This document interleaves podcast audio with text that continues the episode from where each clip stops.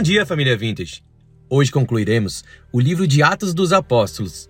Leremos do capítulo 27, verso 1, ao capítulo de número 28, verso 31. Paulo é enviado para a Itália. Atos 27, do verso 1 ao verso 8. Quando foi decidido que devíamos navegar para a Itália, entregaram Paulo e alguns outros presos a um centurião chamado Júlio, do batalhão imperial. Embarcando num navio de Adramítio, que estava de partida para costear a província da Ásia, fizemos-nos ao mar, indo conosco Aristarco, um macedônio de Tessalônica. No dia seguinte, chegamos a Sidom. Júlio, tratando Paulo com humanidade, permitiu que ele fosse ver os amigos e obter assistência. Partindo dali, navegamos ao abrigo da ilha de Chipre, porque os ventos eram contrários.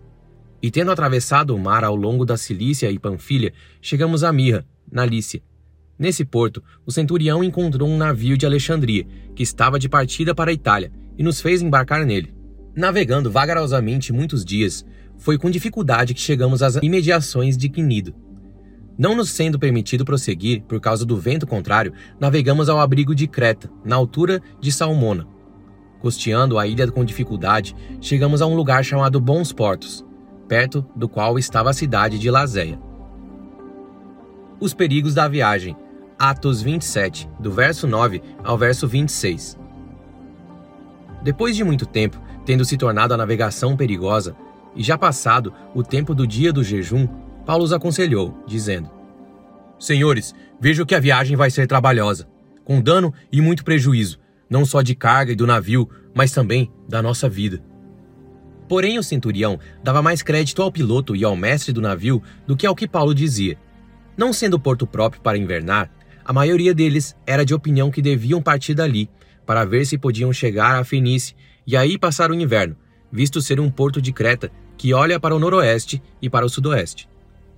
Soprando brandamente o vento sul, e pensando eles ser alcançado o que desejavam, levantaram âncora e foram costeando mais de perto a ilha de Creta.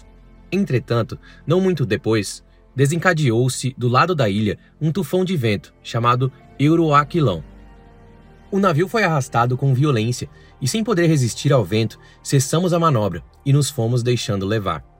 Passando ao abrigo de uma ilhota chamada Cauda, com dificuldade conseguimos recolher o bote. Tendo estado o bote, os marinheiros usaram de todos os meios para reforçar o navio com cabos de segurança, e temendo que fossem encalhar nos bancos de areia de Sirte, desceram as velas e foram à deriva, Açoitados severamente pela tormenta, no dia seguinte começaram a jogar a carga no mar. E no terceiro dia, nós mesmos, com as próprias mãos, lançamos ao mar a armação do navio. E não aparecendo, havia já alguns dias, nem sol nem estrelas caindo sobre nós, grande tempestade, dissipou-se, afinal, toda a esperança de salvamento. Havendo todos estado muito tempo sem comer, Paulo, pondo-se de pé no meio deles, disse: Senhores, na verdade, era preciso terem me atendido e não partir de Creta, para evitar este dano e perda. Mas agora aconselho que tenham coragem, porque nenhuma vida se perderá, mas somente o navio. Porque esta mesma noite, um anjo do Deus a quem pertenço e a quem sirvo esteve comigo, dizendo: Paulo, não tenha medo. É preciso que você compareça diante de César, e eis que Deus, por sua graça, lhe deu todos os que navegam com você. Portanto, senhores, tenham coragem, pois eu confio em Deus que tudo vai acontecer conforme me foi dito. Porém, é necessário que sejamos arrastados para alguma ilha. O naufrágio. Atos 27, do verso 27 ao verso 44.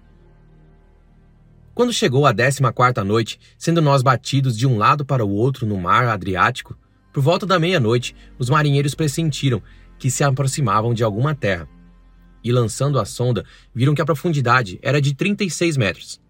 Passando um pouco mais adiante, tornando a lançar a sonda, viram que a profundidade era de 27 metros. E receosos de que fôssemos atirados contra lugares rochosos, lançaram da popa quatro âncoras e oravam para que rompesse o dia. Nisto, os marinheiros tentaram escapar do navio. Arriaram o bote no mar, a pretexto de que iam largar âncoras da proa. Paulo disse ao centurião e aos soldados: se estes não permanecerem a bordo, vocês não poderão se salvar. Então os soldados cortaram os cabos do bote e o deixaram afastar-se. Enquanto amanhecia, Paulo rogava a todos que se alimentassem, dizendo: Hoje é o décimo quarto dia em que esperando vocês estão sem comer, não tendo provado nada. Por isso, peço que comam alguma coisa, pois disso depende a sobrevivência de vocês, porque nenhum de vocês perderá nem mesmo um fio de cabelo. Tendo dito isto, pegando um pão, deu graças a Deus na presença de todos, e depois de partir, começou a comer. Todos ficaram mais animados e se puseram também a comer. Estávamos no navio 276 pessoas ao todo. Refeitos com a comida, aliviaram o navio, jogando o trigo no mar. Quando amanheceu, não reconheceram a terra, mas avistaram uma enseada, onde havia uma praia. Então consultaram entre si se não podiam encalhar ali o navio. Cortando os cabos das âncoras, deixaram que ficassem no mar. Soltaram também as amarras do leme, e alçando a vela de proa ao vento, dirigiram-se para a praia. Dando, porém, no lugar onde duas correntes se encontravam, encalharam ali o navio. A proa encravou-se e ficou imóvel, mas a popa se despedaçava pela violência das ondas. O parecer dos soldados era que os presos deviam ser mortos, para que nenhum deles fugisse nadando. Mas o centurião, querendo salvar Paulo, impediu-os de fazer isso. Ordenou que os que soubessem nadar fossem os primeiros a lançar-se ao mar e alcançar a terra. Quanto aos demais, que se salvassem uns em tábuas e outros em destroços do navio. E foi assim que todos se salvaram em terra. A Ilha de Malta, Atos 28, do verso 1 ao verso 6. Uma vez em terra, verificamos que a ilha se chamava Malta. Os nativos nos trataram com singular humanidade, porque acendendo uma fogueira, acolheram a todos nós por causa da chuva que caía e por causa do frio. Tendo Paulo ajuntado e atirado à fogueira um feixe de gravetos, uma víbora, fugindo do calor, prendeu-se na mão dele. Quando os nativos viram a víbora pendurada na mão de Paulo, disseram uns aos outros: Certamente este homem é assassino porque salvo do mar, a justiça não deixa viver. Porém, ele, sacudindo a víbora no fogo, não sofreu mal nenhum. Mas eles esperavam que Paulo viesse a inchar ou a cair morto de repente. Depois de muito esperar, vendo que nada de anormal lhe acontecia, mudando de opinião, diziam que ele era um deus. Públio hospeda Paulo. Atos 28, do verso 7 ao verso 10. Perto daquele lugar havia um sítio que pertencia ao homem principal da ilha, chamado Públio, o qual nos recebeu e hospedou com muita bondade durante três dias. Aconteceu que o pai de Públio estava enfermo de disenteria, ardendo em febre. Paulo foi visitá-lo e, orando, impôs-lhe as mãos e o curou.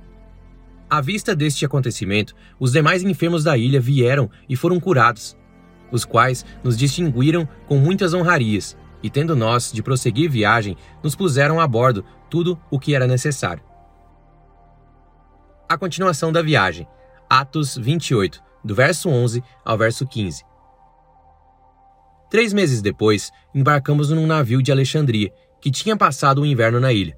O navio tinha por emblema os deuses gêmeos, Castor e Pólux. Chegando a Siracusa, ficamos ali três dias. Dali, navegando ao longo da costa, chegamos a Régio. No dia seguinte, começou a soprar o vento sul, e em dois dias chegamos a Puteoli, onde encontramos alguns irmãos que nos pediram que ficássemos com eles sete dias, e foi assim que nos dirigimos a Roma. Tendo ali os irmãos ouvido notícias nossas, vieram ao nosso encontro até a praça de Ápio e as Três Vendas. Ao vê-los, Paulo deu graças a Deus e sentiu-se mais animado. Paulo em Roma, Atos 28, do verso 16 ao verso 22. Uma vez em Roma, Paulo recebeu permissão para morar por sua conta, tendo em sua companhia o soldado que o guardava. Três dias depois, ele convocou os principais dos judeus quando estavam reunidos. Paulo disse: Meus irmãos, apesar de nada ter feito contra o povo ou contra os costumes paternos, vim preso desde Jerusalém, entregue nas mãos dos romanos. Estes, depois de me interrogarem, quiseram soltar-me, porque não encontraram em mim nenhum crime passível de morte. Diante da oposição dos judeus, fui obrigado a apelar para César, não tendo eu, porém, nada de que acusar o meu povo. Foi por isto que pedi para vê-los e para falar com vocês, porque é pela esperança de Israel que estou preso com esta corrente. Então eles lhe disseram: Nós não recebemos da Judéia nenhuma carta que falasse a respeito de você. Também não veio qualquer dos irmãos que nos anunciasse ou dissesse algo de mal a seu respeito mas gostaríamos de ouvir o que você pensa, porque sabemos que em todos os lugares essa seita é contestada. Paulo prega em Roma. Atos 28, do verso 23 ao verso 29. Tendo eles marcado um dia, foram em grande número ao encontro de Paulo no lugar onde ele residia. Então, desde a manhã até a tarde, lhes fez uma exposição em testemunho do reino de Deus, procurando persuadi-los a respeito de Jesus, tanto pela lei de Moisés como pelos profetas. Houve alguns que ficaram persuadidos pelo que Paulo dizia. Outros, porém, continuaram incrédulos. E havendo discordância entre eles, começaram a ir embora. Mas antes que saíssem, Paulo disse estas palavras: Bem falou o Espírito Santo aos pais de vocês, por meio do profeta Isaías, quando disse: Vá a este povo e diga: Ouvindo, vocês ouvirão e de modo nenhum entenderão. Vendo, vocês verão e de modo nenhum perceberão, porque o coração deste povo está endurecido. Ouviram com os ouvidos tapados e fecharam os olhos, para não acontecer que vejam com os olhos, ouçam com os ouvidos, entendam com o coração, se convertam e sejam por mim curados. E Paulo concluiu: Portanto, fiquem sabendo que esta salvação que Deus oferece foi enviada aos gentios, e eles a ouvirão. Ditas estas palavras, os judeus foram embora, tendo entre si grande discussão. Paulo prisioneiro durante dois anos. Atos 28, do verso 30 ao verso 31. Durante dois anos, Paulo permaneceu na sua própria casa, que tinha alugado, onde recebia todos os que o procuravam. Pregava o reino de Deus e, com toda a ousadia, ensinava as coisas referentes ao Senhor Jesus Cristo, sem impedimento algum.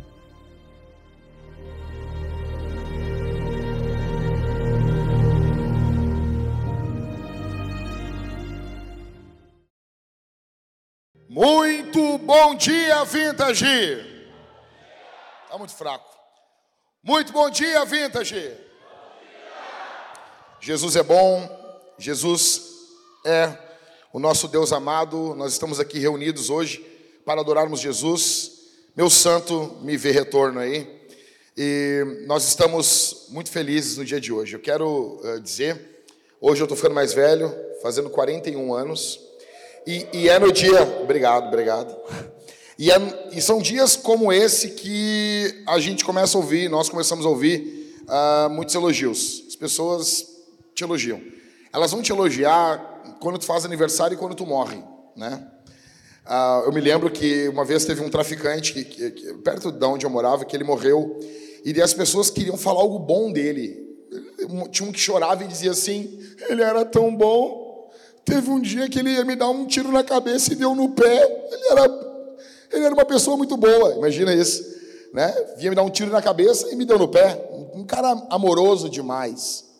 Tinha que dizer alguma coisa boa. Então, no teu aniversário e quando você morrer, são os dias de maiores elogios que você vai receber. Pode abrir mais retorno para mim aqui, que eu tô, não estou me ouvindo legal aqui. Agora começou a ficar bom. Então, só que assim, por mais que você fale, você venha e fala, ah, pastor, não sei o que, nós te amamos. Ah, tem gente que vem assim, ah, pastor, aqui sermão. Cara, deixa eu te contar um negócio. Eu sei bem quem eu sou. E eu fui fazer um, um psicotécnico agora. Uh, tive que fazer um exame psicotécnico com uma, uma psicóloga. E ela é casca grossa, mulher. Então ela aplicou o exame psicotécnico pesado, sabe? Não foi as brinca, como a gente diz aqui no sul. E eu comecei, eu fiz tudo, eu dei o meu melhor naquele exame. Eu assim invoquei a, a minha melhor versão, sabe? Tipo, eu, eu, eu, eu fui assim, eu sou o Santo Agostinho. E daí eu fui, cara, eu, eu, eu dei o meu melhor. E depois que ela pegou ficou analisando os meus testes, foi mais quase duas horas de teste. Aí ela ficou analisando, ela olhando com uma cara assim, Michael, assim. Ó, tu é um homem mediano. Sim. E eu vou te explicar um negócio, porque que isso é muito mais ofensivo do que ser ruim. Porque se tu fizer qualquer coisa grandiosa na vida e tu, tu era ruim em algo, e daí tem aquela aquela dádiva de superação, mas nem isso o mediano ganha. O mediano não ganha nada. E ela dizia assim: olha, inteligência mediana, atenção mediana. Raciocínio lógico, mediano. Um, e, ela foi, assim, tá aprovado. Né? Tu é um homem comum. E eu, que eu lembro para ela assim, né? Aí eu saí ouvindo de, de lá, ouvindo Leonard Skinner, Simple Man. Eu fiquei pensando assim, olha, cara, faz sentido. Faz sentido isso, muito sentido. Por quê? Os, as pessoas que eu mais gosto, os, os personagens que eu mais gosto do, do, do mundo aí, uh, geek, do mundo, do mundo das artes, é o Rock Balboa e o Frodo. Veja, o Frodo ele é o cara mais comum, é o mais improvável. É o mais improvável. É, o Rock Balboa, quem é o melhor lutador ali? É o Apollo, não é o Rock. O melhor lutador ali é o Apollo. Tanto que quando o Creed, o filho, o Adonis, pergunta para ele quem foi melhor, quem ganhou mais lutas. Eu não sei se vocês se lembram que no Rock 3 tem uma luta de portas fechadas. Quem se lembra aqui? Só o Dario. Só o Dario. Tu lembra? O, o Cauê também lembra? Te, termina o filme com uma luta de portas fechadas, porque o, o, o, o Apolo treinou o Rock. E ele disse: Ah, eu quero um, um favor. Ele disse: Ah, Apolo, nós já, já estamos velhos para essas coisas. Ele disse: Não, mas eu não engoli aquela, aquela derrota. E eles lutam de portas fechadas. Quando eles vão dar o soco, termina o filme. Aí abre no filme no 4, contra o, o, o Drago, eles não comentam aquela luta. No 5, muito menos. O Rock está meio lesado. O Balboa, no 6, acho que o filme é do, do, ano de 2006, não comenta. Eles vão voltar nessa luta só no Creed 1. E daí ele pergunta: quem ganhou aquela luta? Eu soube que teve uma luta de portas fechadas. Ele disse: ah, foi o Apollo. Ou seja, Rock é um cara comum. O Frodo é um cara comum, é um cara simples. E eu quero falar para vocês aqui hoje como que pessoas normais, pessoas simples, podem ter resultados extraordinários. Tipo, esse, nós estamos encerrando aqui a série de sermões em Atos dos Apóstolos. Foram 21 sermões, fechando hoje 21 sermões. Eu já preguei Atos, da outra vez eu preguei em 48 sermões. Na próxima vez que eu voltar em Atos, nós vamos pregar em um sermão só. Vai ser emocionante. O título de hoje, a única coisa que você não pode deixar de fazer para avançar. Digamos que você esqueça tudo que eu preguei, e há uma probabilidade disso acontecer. Digamos que você esqueça tudo que eu preguei nessa série. Se você ficar apenas com o que eu vou falar hoje, tá valendo. Tá dentro. É rede, é caixa, é gol. Se você esquecer tudo e ficar só com isso, você vai avançar. O que um homem normal, mediano, o que uma mulher mediana precisa para avançar, chama-se perseverança. Perseverança. Perseverança. Tem uma cena no Rock 2, que é a revanche, no 1 um ele perde, no 2 o Apolo começa a ser criticado pela, pela mídia e o Apolo pede uma revanche mesmo tendo ganhado a luta. Se lembra, Dario? Lembra, né? Aí tem uma hora que o treinador do Apolo diz assim: Cara, Apolo, nós não precisamos daquele cara. Nós podemos ficar longe dele. Eu nunca vi tu bater tanto em uma pessoa tu batia, batia nele e ele continuava vindo para cima de ti. Deixa ele lá no canto dele. Ou seja, perseverança. Perseverança. Você pode perder ou não ter muitas qualidades. Você precisa de perseverança. Paulo é esse cara. Paulo disse que chegaria a Roma o alvo dele, pregar em Roma. Por que, que os historiadores acreditam que Paulo pregou em, na Espanha? Porque Paulo disse nas cartas que ele tinha um projeto de ir para a Espanha. Então, os teólogos entendem, se Paulo tinha um projeto, ainda que a Bíblia não diga se ele foi ou não, é muito provável que ele tenha ido. Porque quando esse baixinho botava algo na cabeça, ele executava. Paulo é esse cara. Paulo é um homem perseverante. Paulo disse que chegaria a Roma e isso ocorre aqui no texto. E nota, presta atenção aqui. Paulo vai ser exposto a quatro situações e ele vai agir conforme a situação pede. Isso aqui é brutal. Vou repetir. Paulo é exposto a quatro situações e ele vai agir nessa, nessas quatro situações da forma que a situação pede. Ele está pronto para fazer o que é preciso para que a obra de Deus avance. Paulo é um homem pronto, é um homem preparado para fazer o que precisa ser feito. Então, vamos dar uma analisada, descompactar esse texto que o Pedro leu para nós. Primeiro, a situação pediu e Paulo aconselhou. A situação pediu. Verso de número 9. Paulo os aconselhou. Eles estão dentro de uma de uma embarcação. Eles começam a ser conduzidos até Roma. Paulo apelou para César e ele está sendo conduzido agora. Só que acontece um pequeno porém. O centurião Júlio não ouviu Paulo, não prestou atenção em Paulo. Júlio preferiu prestar atenção no capitão do navio. E nós sabemos que deu problema nessa viagem.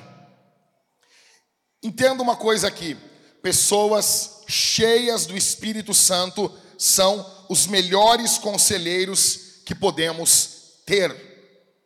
Paulo estava ali aconselhando o centurião Júlio, e Júlio ignorou o que Paulo estava falando. Atenção, cuidado para você não ser essa pessoa. Muito cuidado quando você tem pessoas sábias, cheias do Espírito Santo perto de você e você não presta atenção no que essas pessoas estão falando.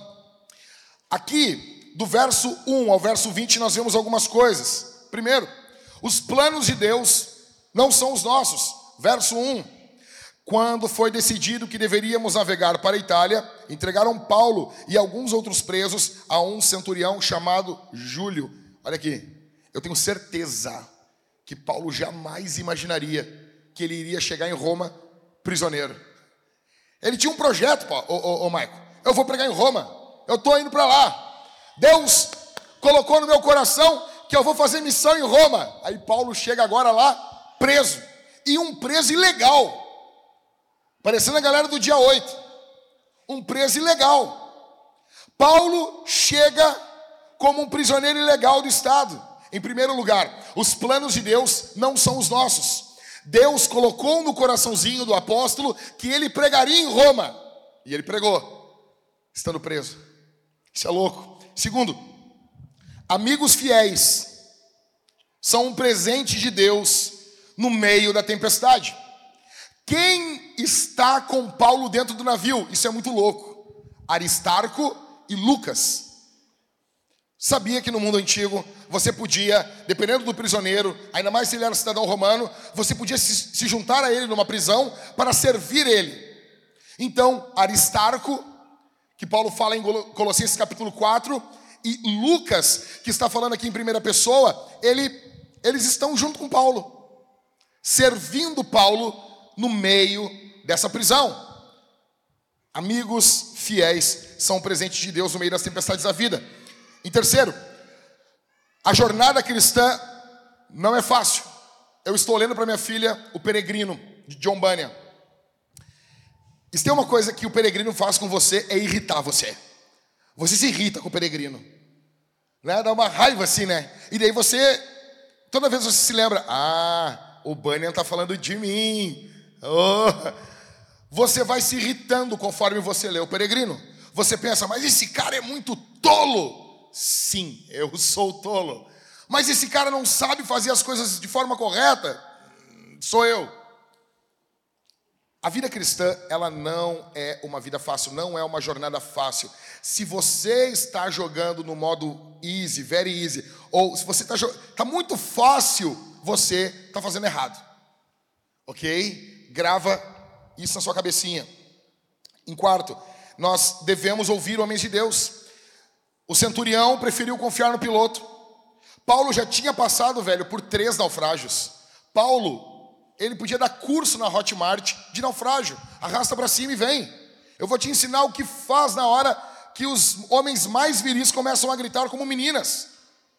Paulo já tinha passado por três naufrágios. Paulo conhecia Jesus. Escuta, na missão é preferível ouvir homens do mundo real do que especialistas de gabinete. Preste atenção nisso.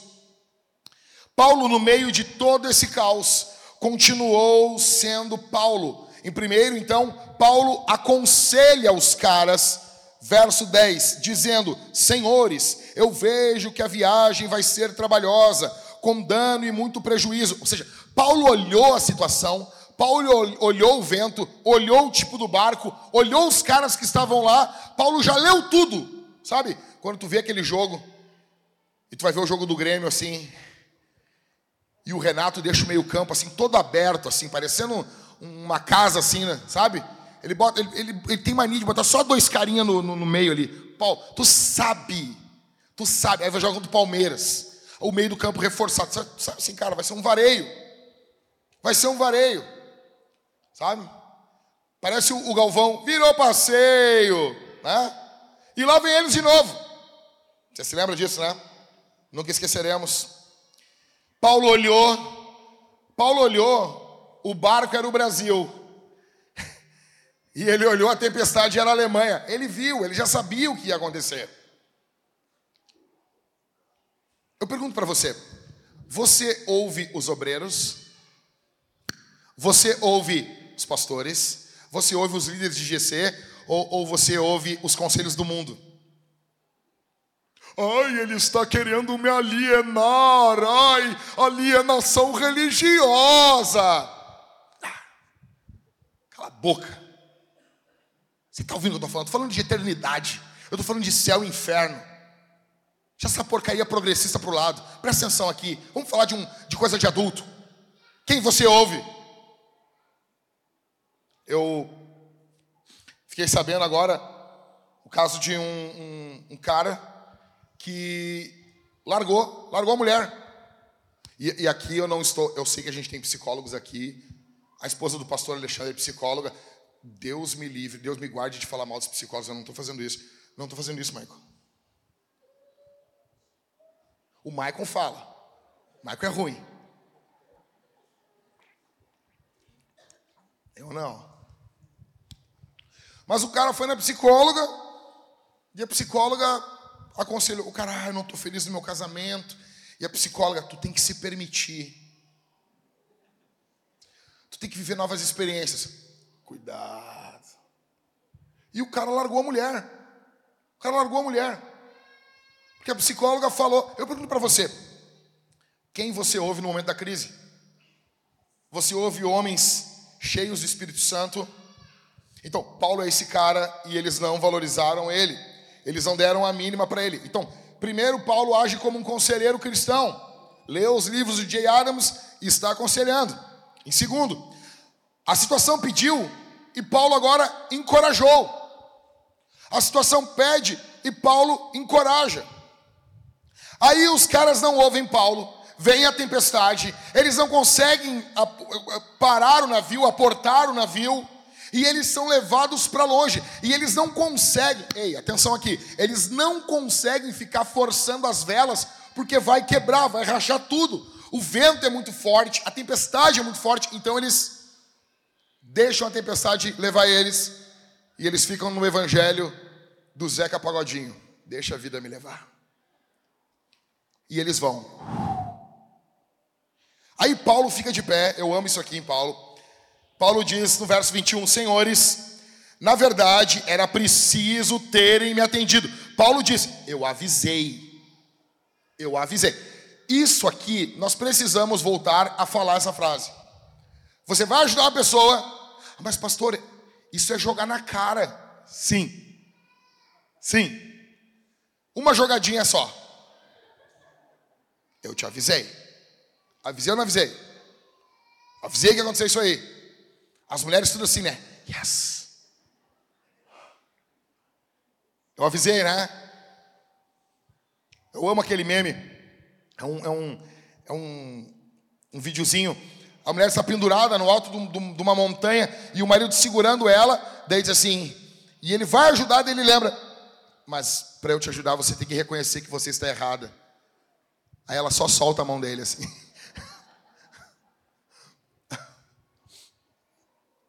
Aí Paulo fica de pé, Paulo fala, só que agora eu aconselho, verso 22, que vocês tenham coragem, porque nenhuma vida se perderá, mas somente o navio. Porque nessa noite, um anjo de Deus apareceu para mim. Paulo estava dormindo, aí apareceu um anjo. Um anjo invade, vai passando as portas de madeira do navio, chega lá, acorda Paulo e diz assim: Paulo, eu sou um anjo de Deus, eu vim falar contigo. Aí Paulo se senta, o anjo diz assim: é o seguinte, Deus está mandando eu te falar que ninguém aqui vai se perder. O navio vai, vai perder todo o navio, mas nenhuma pessoa, Deus deu todas essas pessoas para ti. Aí Paulo chega para eles, Paulo podia ter dito o que é para eles assim: ó, é o seguinte, o anjo apareceu para mim, fica, fica tranquilo. Vamos jogar um carteado agora aqui. Vamos jogar um, um Uno tem pessoas aqui que você não pode jogar Uno com elas. A minha mulher é uma dessas. E ela fica inventando regras e regras e regras. Regras de homens. Mandamentos de homens. Para humilhar você. Existem outras pessoinhas aqui. Eu estou olhando naquele canto lá, do lado do Rafael, não vou dizer o nome. Se eu invocar, aparece aqui. A Camila também. São pessoas competitivas. Paulo poderia muito assim: vamos ficar tranquilo agora, vamos ficar em paz, ninguém vai se perder. Foi isso que Paulo fez? Foi isso? O que, que Paulo disse? Um anjo apareceu para mim, ninguém vai morrer. Então, homens, coragem! Coragem! Não baixe meu som, seus vagabundos. O sermão tem que ter dinâmica chinelão. Fique com as mãos onde eu posso ver. Então, a soberania de Deus e a coragem andam juntas. Deus apareceu para Paulo, confirmou que ele ia para Roma. Ele se vira para os caras e diz: coragem. A coragem fez Paulo começar como prisioneiro e Paulo está terminando como capitão do navio. Aqui Paulo já está de pé dando de tapa na cara do capitão e dizendo: fica aí, ô sem vergonha. A crise, ela não faz a pessoa, a crise revela a pessoa. Você precisa de coragem. Paulo fala isso do verso 1 ao verso 25. Coragem diante do que? Em primeiro, coragem diante das tempestades da vida. A vida, o mundo, ele é um lugar cruel vai colocar sim você para baixo, vai socar você. Coragem diante do mundo real. Olhar para o mundo de verdade. Qual é a realidade? Essa é a realidade. Mundo real. Esse é o mundo real. Coragem. Em segundo, coragem diante dos demônios. Eu fico indignado, cara, quando eu vejo aquela, aqueles aqueles videozinhos de crente. Eu indo buscar água três da manhã na, na cozinha. Aí tá o crente com medo de demônio. Cara, ô oh, rapaz, os demônios que tem que ter medo de ti, cara. Aí fica os caras, ai, aí eu tenho medo. De... Que isso, rapaz? As mulher velha, as mulher velha não combina mais. Ô, oh, já está nos botox, não combina mais contigo isso aí. Tu não é guria mais. Fica, ai, porque eu tenho medo de. Não, para, para, para com isso. Para com isso. Coragem diante dos demônios. Martinho Lutero disse: Eu vou para Worms. E ainda que em Worms tenha tantos demônios quanto telhados, eu vou ser fiel a Deus. Um cara gritou: Ei, Lutero, Cuidado da fogueira. Lutero disse: montem uma fogueira de norte a sul da Alemanha. Eu vou caminhar em cima dela dizendo que Jesus Cristo é o Senhor. Coragem. Coragem diante do governo. Ai, porque o STF. Ai, porque não sei o que. Coragem. Ah, porque o ministro. Ah, porque o presidente. Ah, porque o nove dedo. Eles são ladrão. A gente sabe que são. Agora, coragem. Coragem. Coragem. Coragem diante do governo. Os nossos irmãos, no século II e terceiro, eles eram assassinados. Seu sangue escorria no meio dos dentes dos leões famintos de Roma. O que, que a igreja tinha? A igreja não tinha uma bancada evangélica, que é bom ter. A igreja não tinha, uh, assim, influência no governo, não tinha nada. O que, que a igreja tinha? A igreja tinha coragem. Coragem, rapaz. Coragem. Quarto, coragem diante da maldade. O mundo é mau. O mundo é terrível. Coragem. Ontem teve seminário arena aqui. Coragem.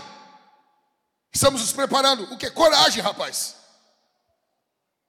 Aí fica, ai, ai pastor, mas será que pode, podemos reagir? Coragem, rapaz. Que Deus me guarde.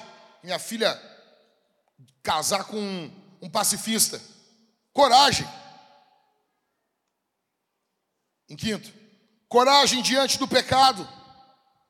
Coragem diante do seu pecado também. Coragem para confrontar o seu pecado. Coragem para confrontar a maldade, o pecado alheio. Coragem.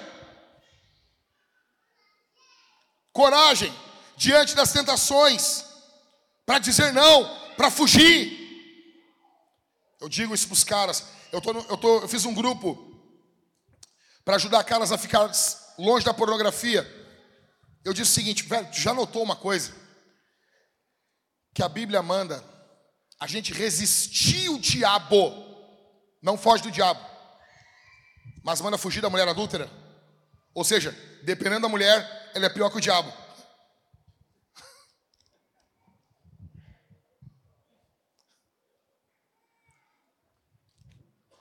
olhou, olhou aquele demônio, aquele inimigo satânico, perfumado, aquele cheiro de lascívia, foge, foge, ok? Coragem para mudar o ambiente. Veja, do verso 30 ao verso 38, olha isso aqui, cara. Nisso, os marinheiros tentaram escapar do navio. Arriaram o bote ao mar, sob o pretexto que iam largar âncoras à proa. Paulo disse ao centurião e aos soldados: Se esses não permanecerem a bordo, vocês não poderão se salvar. Eu amo isso em Paulo.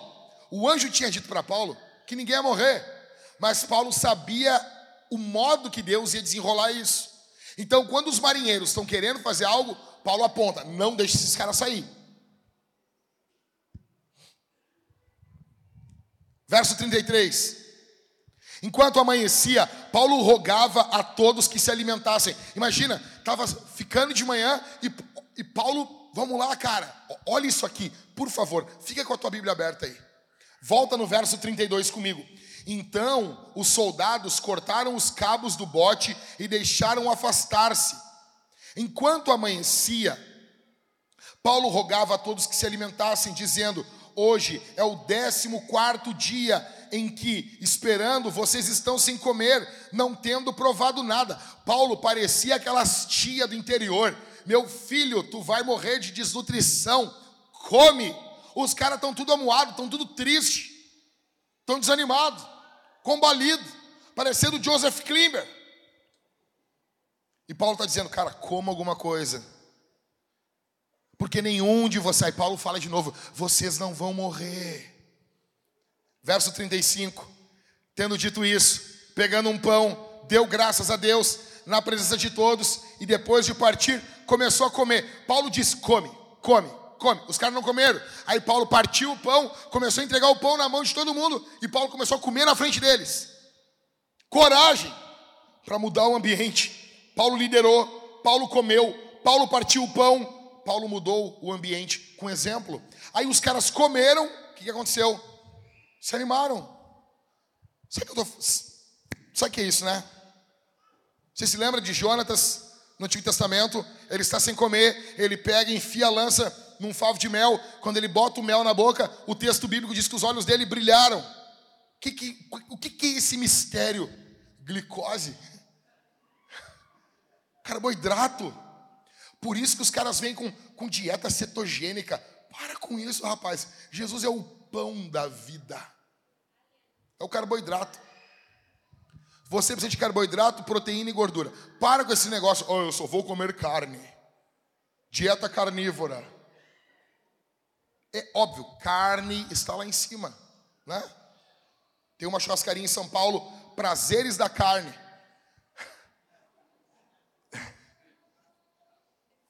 Paulo lidera o ambiente.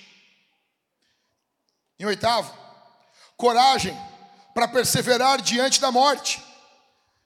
Tinha um católico, um cristão, e ele estava morrendo, estava de cama.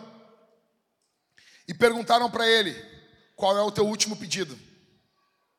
E ele disse: Tragam os meninos para eles aprenderem como que um cristão deve morrer. Você já pensou no dia da sua morte? A gente estava conversando lá em cima. O que, que vai acontecer quando você morrer? Você já pensou na sua morte? Você já pensou o que, que vai ocorrer na tua casa 30 dias após a sua morte? No primeiro, no segundo, no terceiro, no quarto, no quinto. O que sua esposa vai fazer? O que seus filhos vão fazer? O que seu marido vai fazer? Coragem diante da morte. Daqui a 100 anos, meu velho, não vai ficar ninguém, nenhum de nós aqui. Nenhum de nós. Coragem. A coragem é aquilo que impulsiona a perseverança. Veja, diante das tempestades da vida, muitas vezes elas vêm contra nós pela nossa desobediência a Deus. Mas, pastor, Paulo não desobedeceu, mas o capitão desobedeceu. A tempestade veio lá no livro de Jonas, porque Jonas desobedeceu. Aqui, o capitão desobedeceu. Escute isso aqui. É muito importante você estar debaixo de uma boa liderança. Por isso que eu digo para as meninas, as, as garotas aqui, que querem casar. Ai, pastor, eu quero casar. Quem é o cara que você quer casar? Porque você está escolhendo alguém para liderar você. Você está liderando uma escolha de alguém que vai lhe liderar. Eu te pergunto, está escolhendo bem?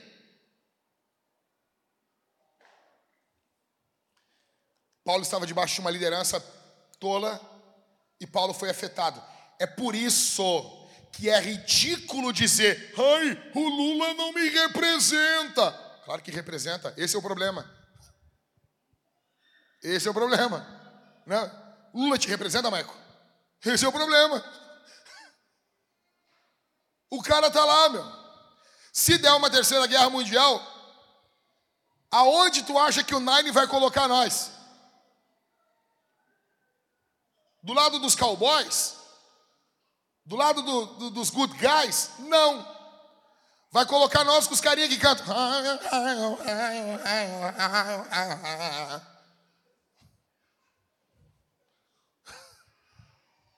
Esse é o problema.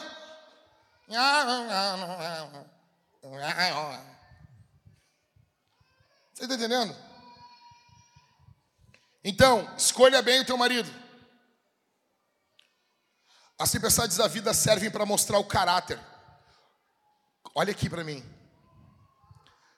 Quando começa a tempestade, quando o barco vai se romper, o que, que os marinheiros estão pensando em fazer? Vazar, fugir. E Paulo está servindo, se preocupando, preocupando até com o que, que a embarcação, o que, que eles estão, com o que, que a tripulação está comendo. Paulo está alimentando os caras, enquanto os marinheiros estão querendo fugir. As tempestades da vida revelam o caráter das pessoas. Grava isso que eu estou dizendo aqui. Ah, mas não. Ah, porque a minha esposa, ela tá. Eu tenho. Cara, eu fico louco isso aqui. Na brincadeirinha vale. Ah, porque minha mulher, quando fica com fome, ela, ela, ela, ela fica fora de si. Quando ela está na TPM, ó, ó, aqui, meu velho. Deixa eu dizer uma coisa para você. Minha irmã, com todo carinho, dane-se a sua TPM. Ai, que machistes! Dane-se a sua TPM. Ela não pode ser uma desculpa para você pecar. Ah, mas são hormônios. Eu não aceito nenhuma desculpa de colocar o hormônio do homem como desculpa para ele pecar. O homem tem mais hormônio que testosterona. Umas 13, 14 vezes mais que a mulher. Ah, não, mas é que não tem como cobrar do homem ele ser fiel à mulher, porque ele tem muita testosterona. São hormônios. Dá para aceitar isso aí? Por que eu vou aceitar a porcaria de, ah, ela tá com os hormônios lá, não sei o quê, e parece um demônio dentro de casa? Também não. Também não. A culpa nunca é nossa. A culpa é do nosso corpo, né? Já notou isso? Então, a situação, a fome, só revela quem você é. Então, veja, todas as vezes que demorarem para entregar comida para você e você se irritar, John Piper diz que esse é o pecado da gula. É isso. É isso. Quando você se irrita por estar com fome, quer dizer que você é uma pessoa irritada. E você usa a fome para embriagar e aplacar o seu pecado da ira. A crise, as tempestades da vida revelam um caráter. Em terceiro, as tempestades da vida não podem frustrar os planos de Deus. Velho, isso aqui é encorajador demais. Essa tempestade que Paulo passou levou ele para Roma. Você tem noção disso? As tempestades que você passa, no fim de tudo, servirão para levar você para os propósitos de Deus. Em quarto, as tempestades da vida, elas podem nos dar a oportunidade de servir aos outros e testemunhar Jesus. O que, que Paulo está fazendo? Paulo está no meio dessa tempestade do caos, servindo, amando, cuidando. Em primeiro, Paulo aconselhou. Em segundo, Paulo encorajou. Em terceiro, a situação pediu e Paulo e Paulo e Paulo serviu. Aí eles chegam na ilha. Eles chegam, Lucas fala no verso 1 do capítulo 28, o último capítulo de Atos. Lucas diz o quê? O nome da ilha era Malta. A cruz de Malta é o meu pendão. nome da ilha Malta. Os nativos trataram eles com singularidade, singular humanidade.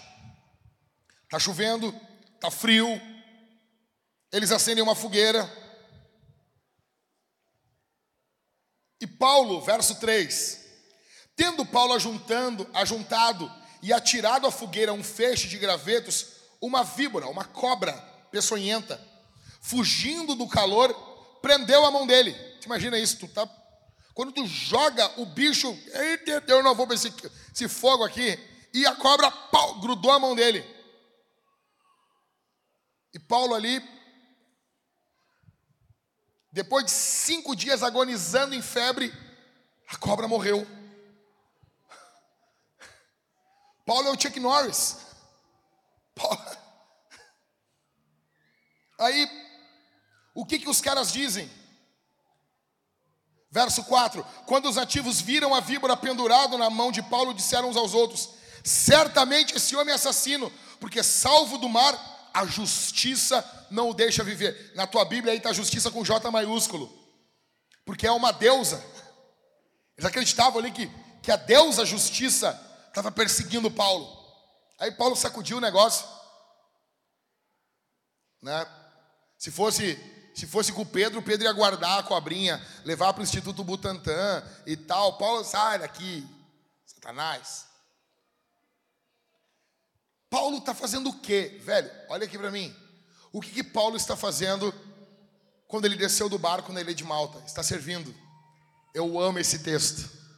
Eu amo esse texto. Agora, cinco coisas que te impedem de servir como Paulo. E primeiro, depois de servir, você espera um trono de reconhecimento. Primeira coisa que vai te impedir de servir é isso. Imagina, o natural era Paulo chegar na ilha e dizer assim: suas cambadas de frouxo, seus pulguentos, eu quero um trono, eu vou me sentar aqui agora, porque eu salvei todos vocês. Os caras não, ficar tranquilo. O que, que Paulo fez quando chegou na ilha? Paulo começou a juntar graveto, velho. Quando você serve, você quer aplauso logo depois de servir. Você quer reconhecimento. E isso te impede de servir bem na obra de Deus. Isso te impede de ser uma bênção. Paulo não quis um trono de reconhecimento. Paulo continuou servindo. Depois de servir, Paulo serviu. Em segundo,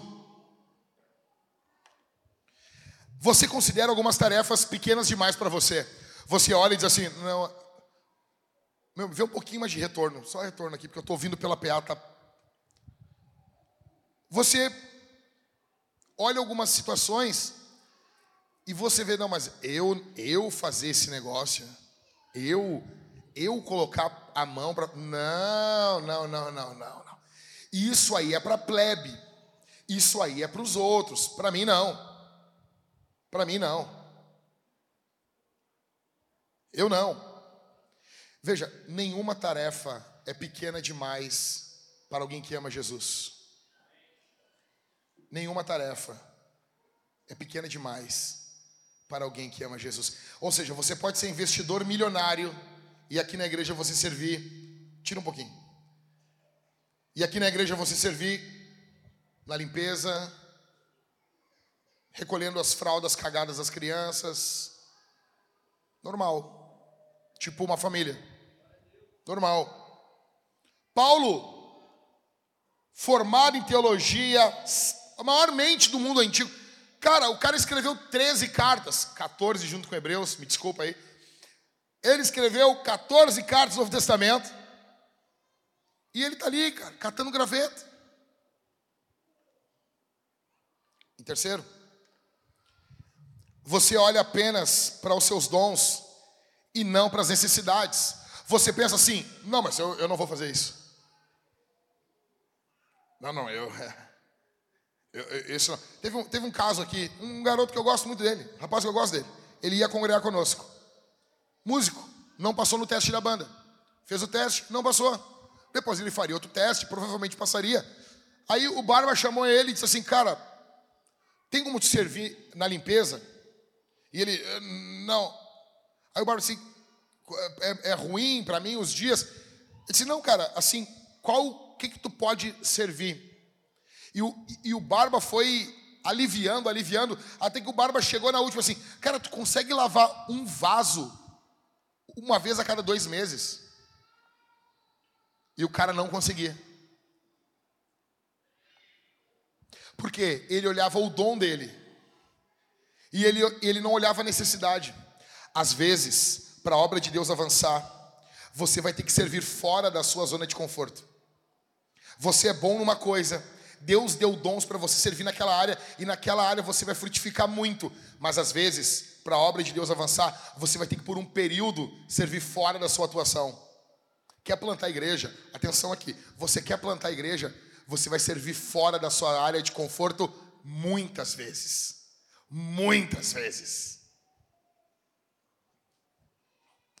Em, que, em quarto, você não vê o serviço como algo espiritual. Paulo está recolhendo o graveto, Paulo está pegando uns pedaços de pau e ele está em oração, ele está em constante comunhão com Deus. Esse é um dos motivos porque a víbora gruda na mão dele e ele não morre. Ele está em comunhão constante com o Senhor. Em quinto, você não espera que Deus abrirá oportunidades evangelísticas enquanto você serve.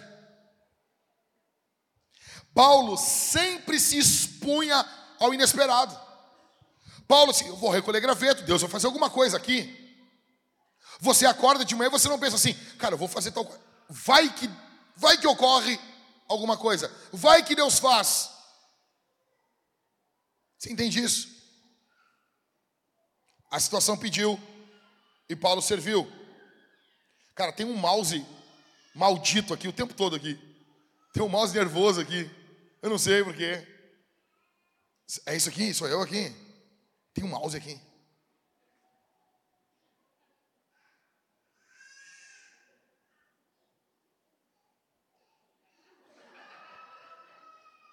Que coisa do diabo isso, cara. Ah, coisa satânica. O cara, tem, o cara tem dislexia, né? O cara, o cara agora abandona a pregação e fica assim agora. Desligar aqui pra mim.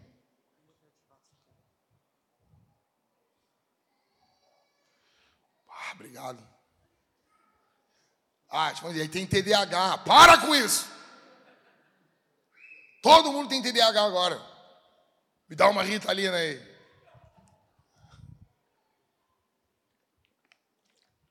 Eu fiquei, é que eu sou fariseu. Eu estava murmurando de vocês já na cabeça. Ok? Em último, a situação pediu e Paulo pregou. Então, Paulo aconselhou, Paulo encorajou, Paulo serviu e Paulo pregou. Paulo chegou em Roma. Eu quero aqui rapidamente contar um resuminho do que ocorreu. Paulo chega em Roma e ele ficou preso alguns anos.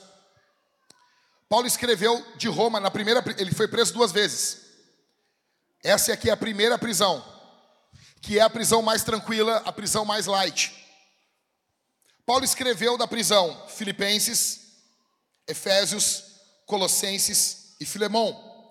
Aqui nessa casa alugada, Paulo trabalhou junto com Timóteo, Epáfras, Epáfras o mesmo de Colossenses, que Epáfras vai visitar Paulo, conta tudo o que está ocorrendo na igreja. Paulo escreve a carta aos Colossenses e Paulo nunca foi até Colosso.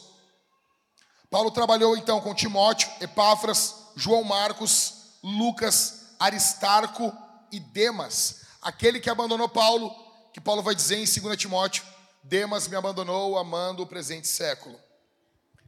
Paulo, aqui nessa casa, recebeu a oferta de Epafrodito, que é o cara que traz a oferta dos filipenses para ele.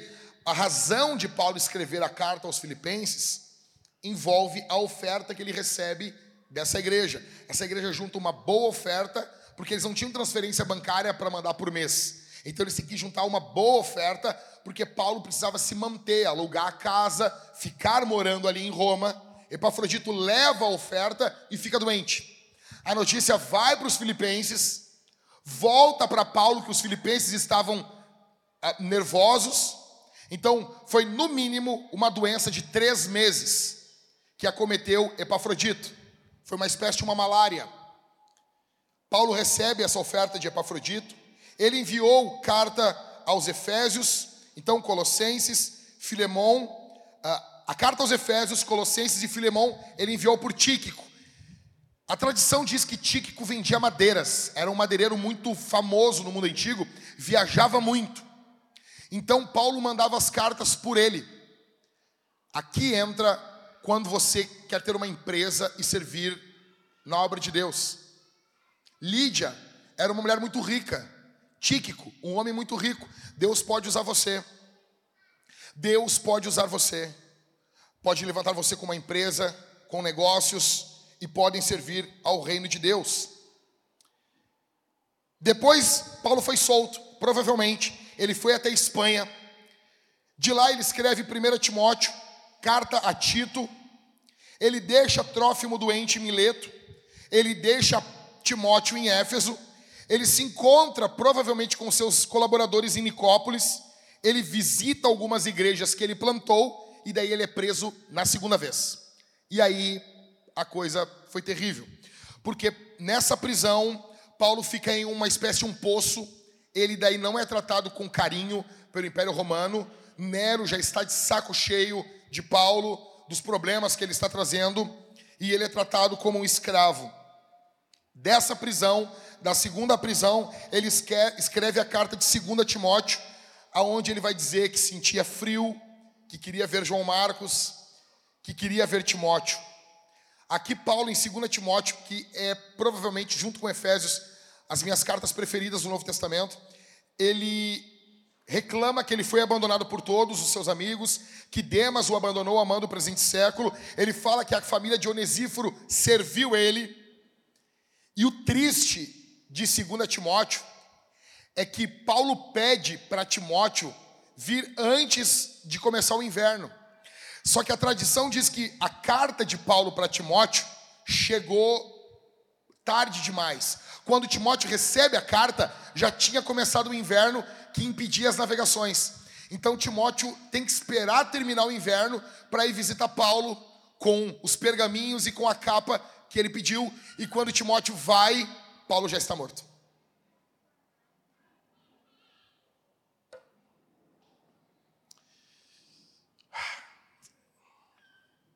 Algumas perguntas para você e eu respondermos. Em primeiro, qual a situação do Rio Grande do Sul? E o que a situação do Rio Grande do Sul está pedindo de nós? A situação pedia de Paulo para aconselhar, ele aconselhava. Pedia para Paulo encorajar, ele encorajava. Pedia para Paulo servir, Paulo servia. Pedia para Paulo pregar, Paulo pregava. O que a situação do Rio Grande do Sul está pedindo para nós. Em segundo, o que Deus está pedindo para você.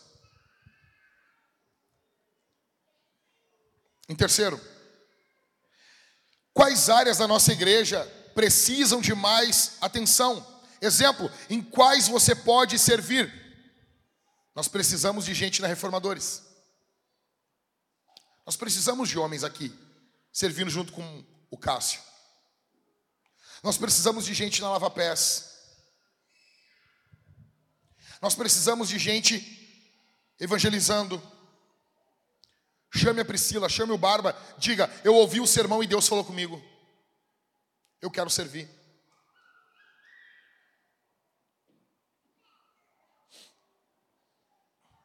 Em quarto, como que você pode perseverar nesse momento da sua vida?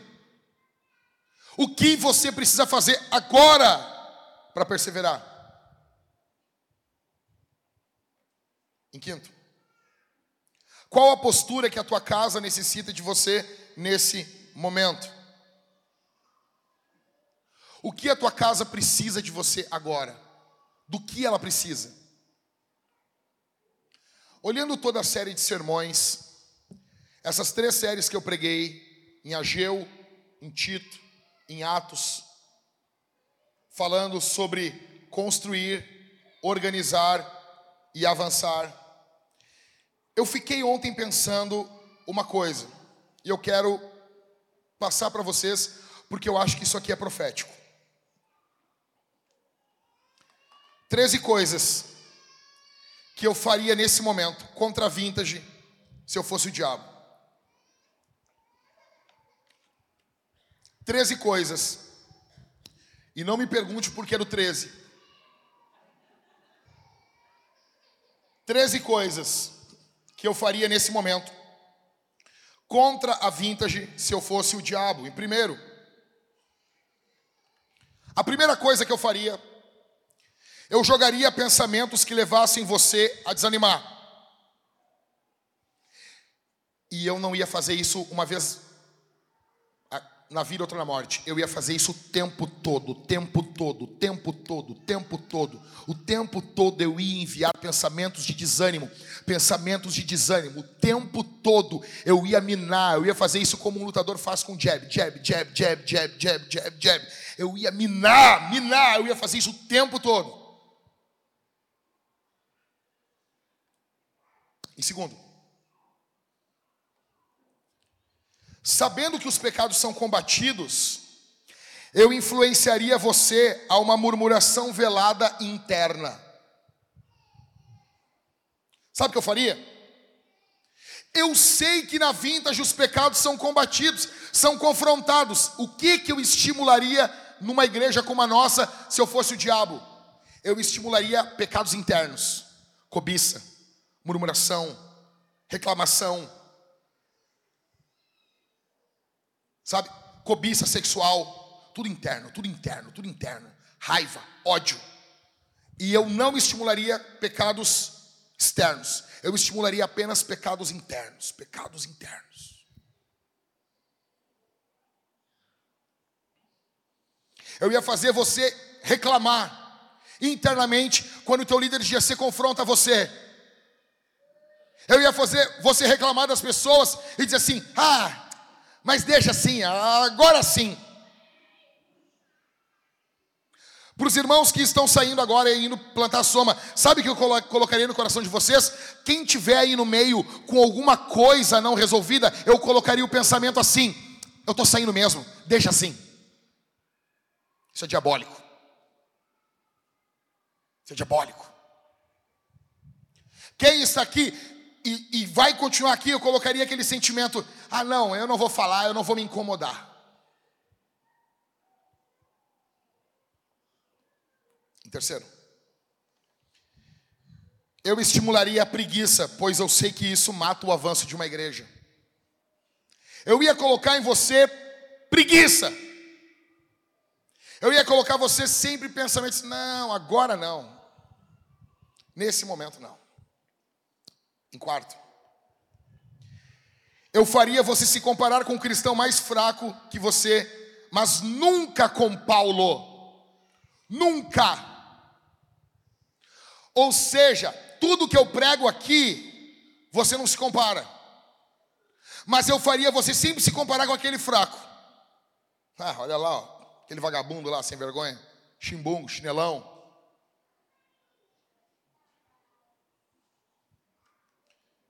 Em quinto, eu focaria nas suas necessidades e não no que Deus está fazendo aqui. Se eu fosse o diabo, eu ia reforçar na tua cabeça só o que te é escasso e não o que você tem em abundância, porque você tem coisas abundantes na sua vida. Mas isso eu ia fazer com que você ignorasse tudo que de bom tem na tua vida, e eu ia focar a tua cabeça apenas nas tuas necessidades. Em sexto, eu iria desencorajar você a pregar pois eu sei o perigo que isso representa para o meu reino. Eu ia fazer o tempo todo você pensar assim: não, eu não vou pregar, eu... não, não, isso aí é coisa do pastor, isso aí é coisa de gente mais animada. Não, não, eu não, eu, eu sou uma pessoa introvertida. Meu ministério é por trás das cortinas, eu não tenho que pregar.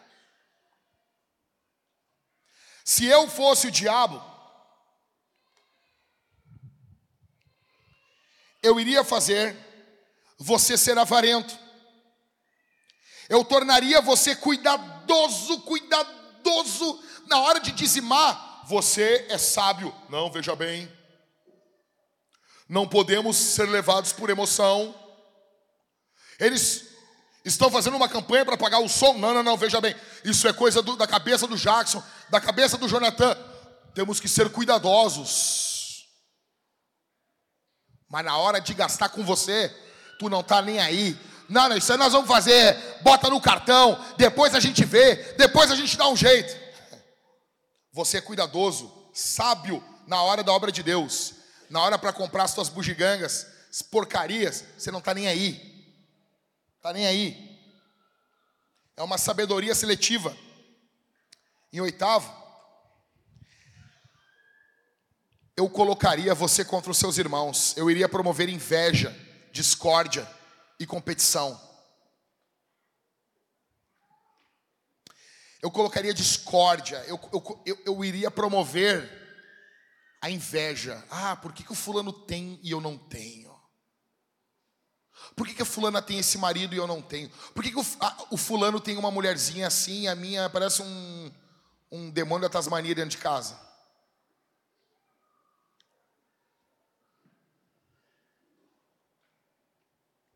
E nono,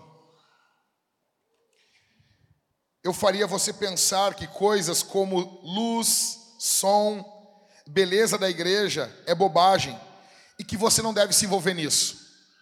Essa aqui é muito boa.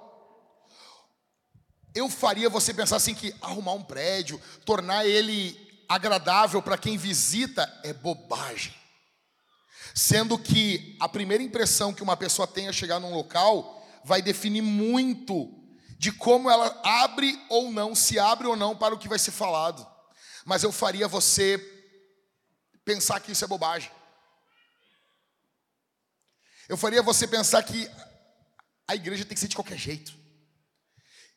E eu faria você pensar que esse pensamento é seu, que você sempre pensou assim. Em décimo, se eu fosse o diabo nesse momento, contra a vintage, eu faria você se vitimizar quando você fosse corrigido. Eu faria você pensar que você é vítima. Ah, eu não acredito que estão falando isso comigo. Que... Eu não acredito. Depois de tudo que eu fiz. Em décimo primeiro,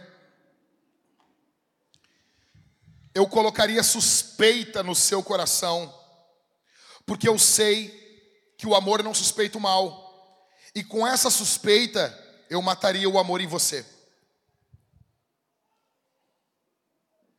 Mas peraí, pastor, então quer dizer que a gente não pode suspeitar? Não. Mas, mas olha só, o fulano fez isso. Não, mas aí tu não está suspeitando, aí tu sabe de algo. É diferente. É diferente.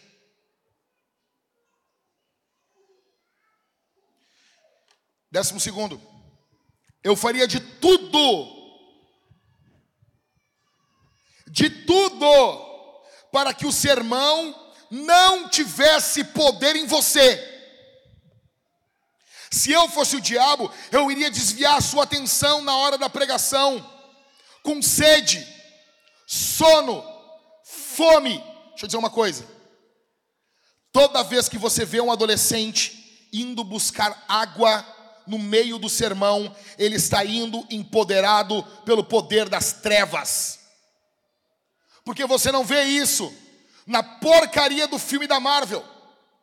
Você não vê, cara não toma água em momento algum da semana. Abre-se a Bíblia, fala-se de Jesus, ele começa, quer água?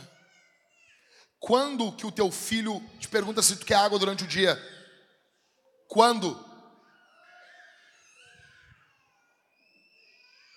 Você acha que os demônios, eles argumentam logicamente contra a nossa cabeça?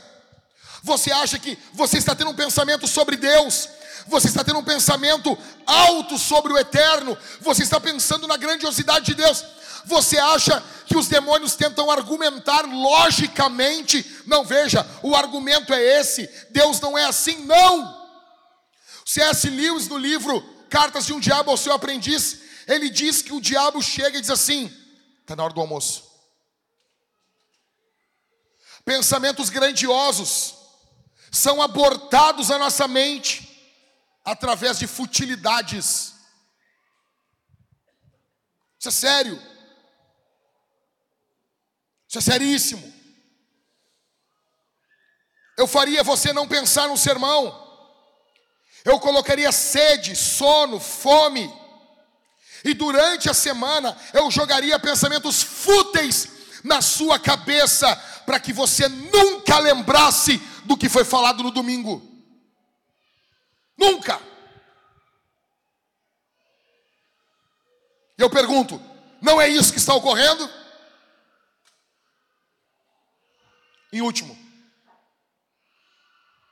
se eu fosse o diabo, eu faria você confiar em você e nunca na graça de Deus.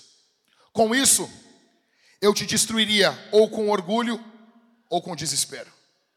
Porque quando você confia em você e você faz tudo o que a religião manda, você consegue cumprir o caderninho, você consegue cumprir todas as regrinhas da religião, você fica orgulhoso. E com esse orgulho eu destruo você, se eu sou o diabo. Mas daqui a pouco você não consegue e você se deprime, e você fica mal, você fica triste, você olha e você diz: Eu não sou que nem esse cara, eu não tenho os números que ele tem, eu sou fraco, e daí eu destruo você com depressão. Todas as vezes que você não confia na graça, você é destruído ou com orgulho ou com depressão. ou com orgulho, ou com a depressão.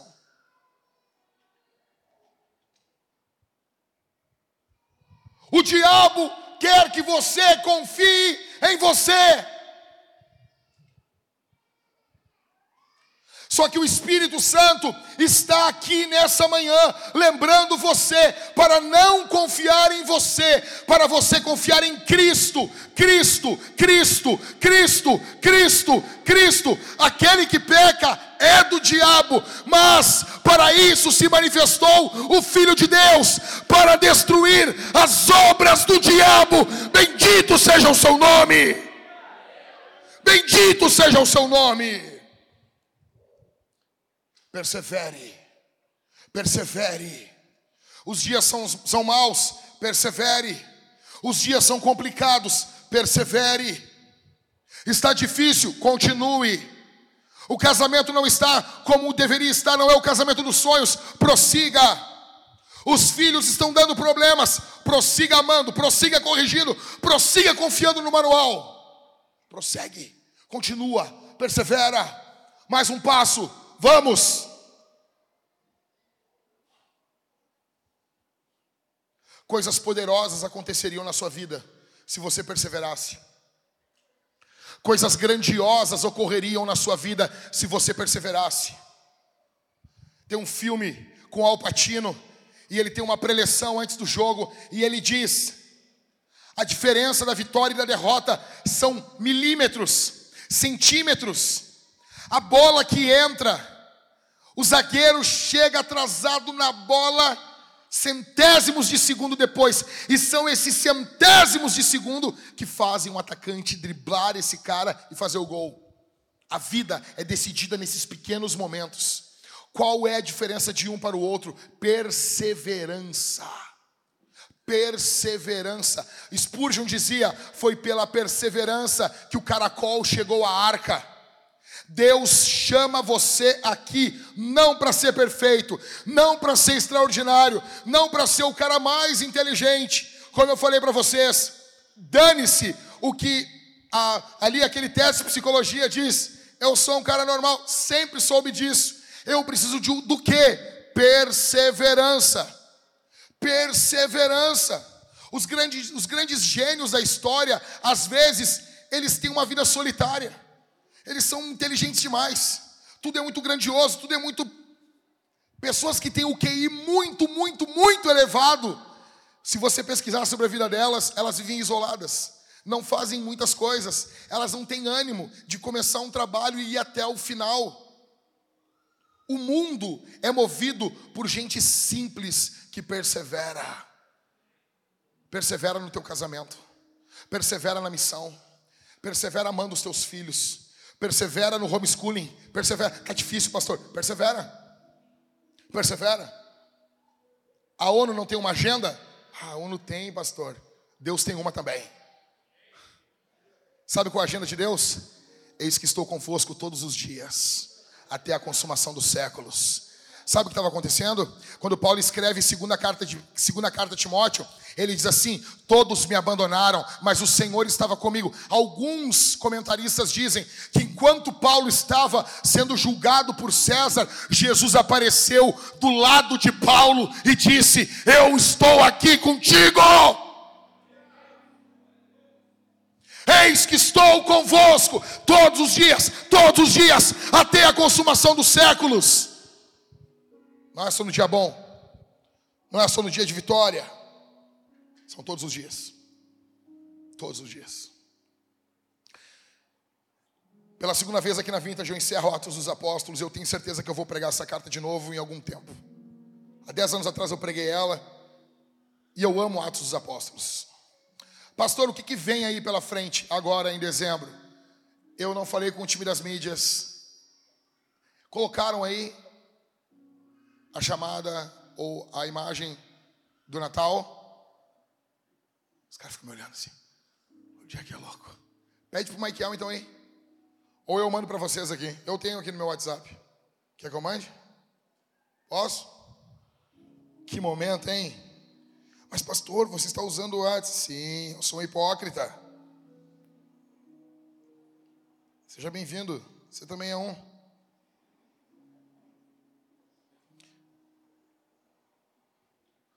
Vou, de quem que eu tenho um WhatsApp salvo ali? Ô Ronald, McDonald, vou mandar para ti. Receba. Manda a glória para cima que Deus manda a glória para baixo. Agora no Natal, nós vamos ter uma série de sermões explosiva em dezembro. Tá aí? Mandou, Ronald?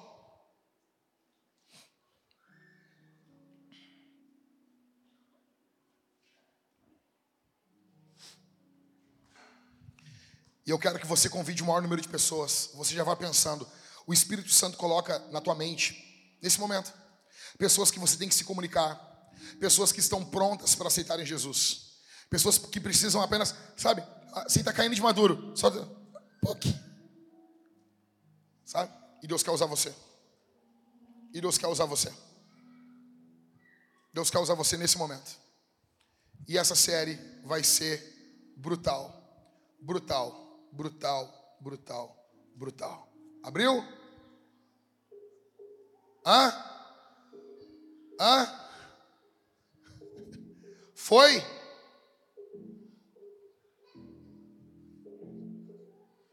Vamos ficar de pé, meus irmãos. Essa vai ser a nova série de sermões da Vintage. Natal brutal. O que o Natal destrói em você? Ok?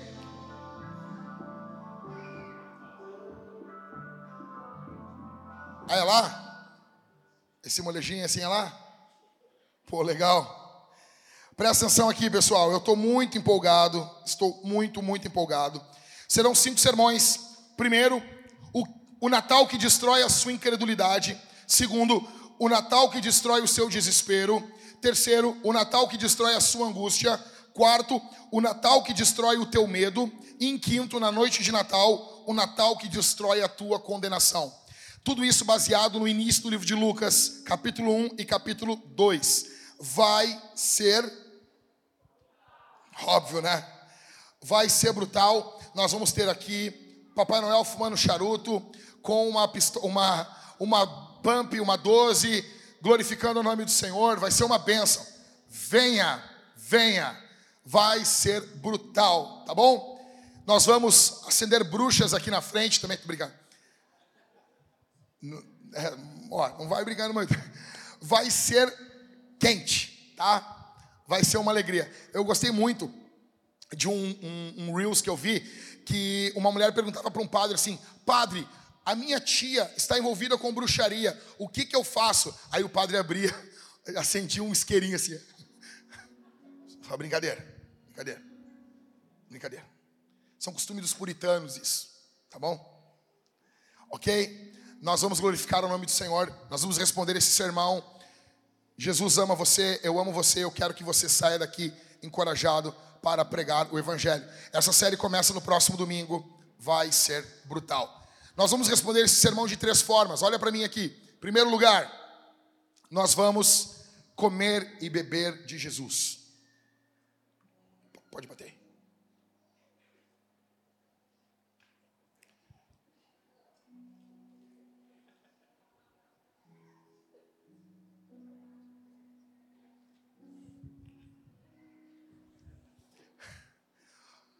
Veja, nós vamos comer e beber de Jesus. Nós teremos dois irmãos desse lado, dois irmãos daquele outro lado.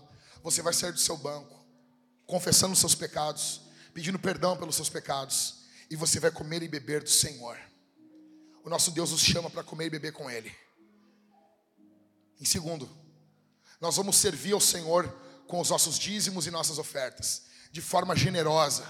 Deixa eu dizer uma coisa: tem um costume nas igrejas neopentecostais, lá, Rio, São Paulo, que no a oferta do culto do aniversário do pastor fica para o pastor. Aqui não tem isso. Fica tranquilo. Mas nós precisamos da tua oferta. Nós precisamos. Deus não precisa. Deus não precisa. Mas nós estamos contando com a tua generosidade.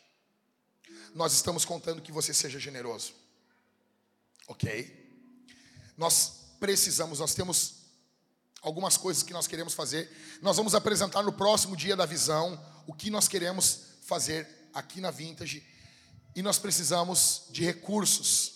Se você quer fazer uma obra de 10 milhões de reais, você precisa de do quê? 10 milhões de reais. Se você quer plantar duas mil igrejas, e cada igreja, digamos, ela custa num valor final aí em dois, três anos, ela vai custar em torno de uns 300 mil reais se gasta. As pessoas não notam isso. Você vai gastar em torno aí de uns muito para baixo, 150 mil reais para plantar uma igreja em dois anos. Aí você pega 150 mil reais e você multiplica por 2 mil. Quanto que dá isso aí? Alguém multiplica? Vamos lá, Everton. Quanto que dá isso? 150 mil vezes 2 mil. Hã? 300 milhões. Nós precisamos de 300 milhões de reais. Ah, pastor, mas aqui não tem. A maior caminhada do mundo, ela começou no primeiro passo. Vamos ao primeiro passo. Deus vai aumentar. Deus vai dar. Os recursos vêm do Senhor. Só que os recursos que a igreja precisa hoje, Deus já deu, está no seu bolso. Seja generoso. Jonathan, corre rápido aqui, por favor. Não, não, não. Aí tu cai aqui, já vão falar de ti. Ah, o cara é gordo, caiu, mas está emagrecendo. Bora, Jonathan. Vem fazendo um moonwalker aí. Meu, emagreceu um monte, né? Jonathan Maromba, quantos quilos já. Quantos, quantos centímetros de. Sobe aqui, sobe aqui. Quantos centímetros já perdeu de, de, de, de circunferência? 24 centímetros. Nossa. 24 é um número legal. Combina contigo. Tô brincando. Uh, veja aí. Quantas pessoas nós temos no, no projeto R10? 40 pessoas. Precisamos de quantas? 150. Pessoal, explica rapidinho, pessoal, como é que funciona o projeto. Não gosto dessas coisas, cara. Sou, sou o cara lá de trás. Mas vamos lá. O projeto R10 consiste em que a gente precisa de 150 pessoas doando, tá? 50 pessoas doando 80, uh, 90 reais, 100 pessoas doando 50 reais, tá? Esse valor durante 12 meses, tá? Pode pagar no Pix, pode pagar no cartão, pode pagar tudo de uma vez, pode pagar em 12 vezes uh, esse valor. Enfim, e é isso. Temos 40 pessoas até agora para pagarmos o, a, o som, né? E que já está rolando, né? Já compramos, já, o boleto já está com Ever, inclusive. é, a primeira parcela venceu ontem, verdade, é 25, verdade. Então, é isso. Estamos aí com o nosso som tocando já, com os boletos com Ever, e precisamos da contribuição de vocês. Pessoal, ofertas, dízimos e o projeto R10 que, que é o projeto R10? Projeto R10, Romanos capítulo 10. A fé vem pelo ouvir. Quando nós estávamos com o som, o passado, as pessoas não ouviam o som lá no fundo lá, ok? Eles diziam assim, Jack, a gente só ouvia quando tu pegava o microfone, porque tu fala muito, fala gritando. O outro pessoal que fala mais assim, pastor Michael, pastor Daniel, que tem a mania de pregar com o microfone aqui embaixo. Francisco, é tu que vai cuidar do som da soma? É tu? Aqui, ó. O Michael gosta de pregar assim, né? Ele acha que é os caras da, da, da, graça. É, coach. Você! Sabe? Não dá. Aqui, ó. Aqui, aqui, aqui. Entendeu? Ok? Então nós precisamos. Nós precisamos. Som para uma igreja que acredita no poder da palavra é algo fundamental, tá bom? Balcão da contribuição ali atrás. E nós vamos responder ao Senhor cantando e louvando ao nome de Jesus. Feche seus olhos. Pai, eu te agradeço por cada um que está aqui, por cada um que veio te exaltar, te glorificar. Eu peço agora a tua graça. Obrigado por encerrarmos mais uma série de sermões. E eu não tenho outra oração para orar pelo teu povo do que pedir perseverança. Nos dá perseverança, nos ajuda a perseverarmos, nos dá perseverança no meio das crises, nos dá perseverança no meio da dor, nos dá perseverança no meio das angústias, nos dá perseverança no meio das tristezas, no meio do sofrimento, nos dá perseverança, perseverança. Ajuda os teus filhos a perseverarem no casamento, a perseverarem na paternidade, na maternidade, no homeschooling, a perseverarem no ensino, a perseverarem no trabalho, a perseverarem nos empreendimentos, a perseverarem na missão, a perseverarem no evangelismo, a perseverarem na oração, em nome de Jesus. Que haja perseverança aqui, Senhor.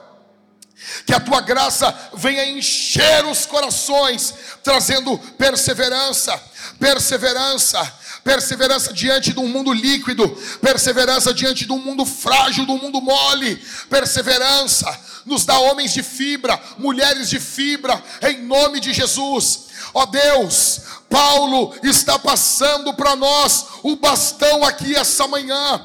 Nos ajuda a pegarmos esse bastão e corrermos a carreira que nos está proposta, em nome de Jesus, em nome de Jesus, em nome de Jesus, em nome de Jesus. Que tua graça esteja conosco, Senhor.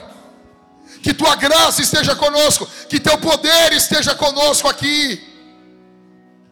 Exaltado Bendito seja o teu nome, bendito seja o teu nome, bendito seja o teu nome, engrandecido seja o teu nome.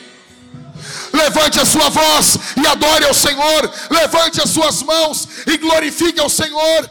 Diga: Deus, me dá perseverança. Deus, me dá glória. Me dá tua graça. Me enche do teu espírito. Eu não quero desanimar.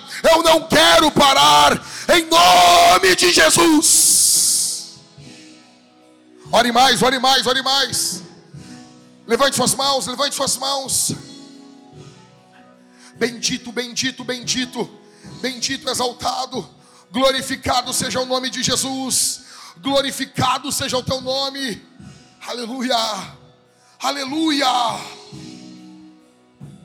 Aplauda o nome de Jesus aqui essa manhã, mais forte, mais forte.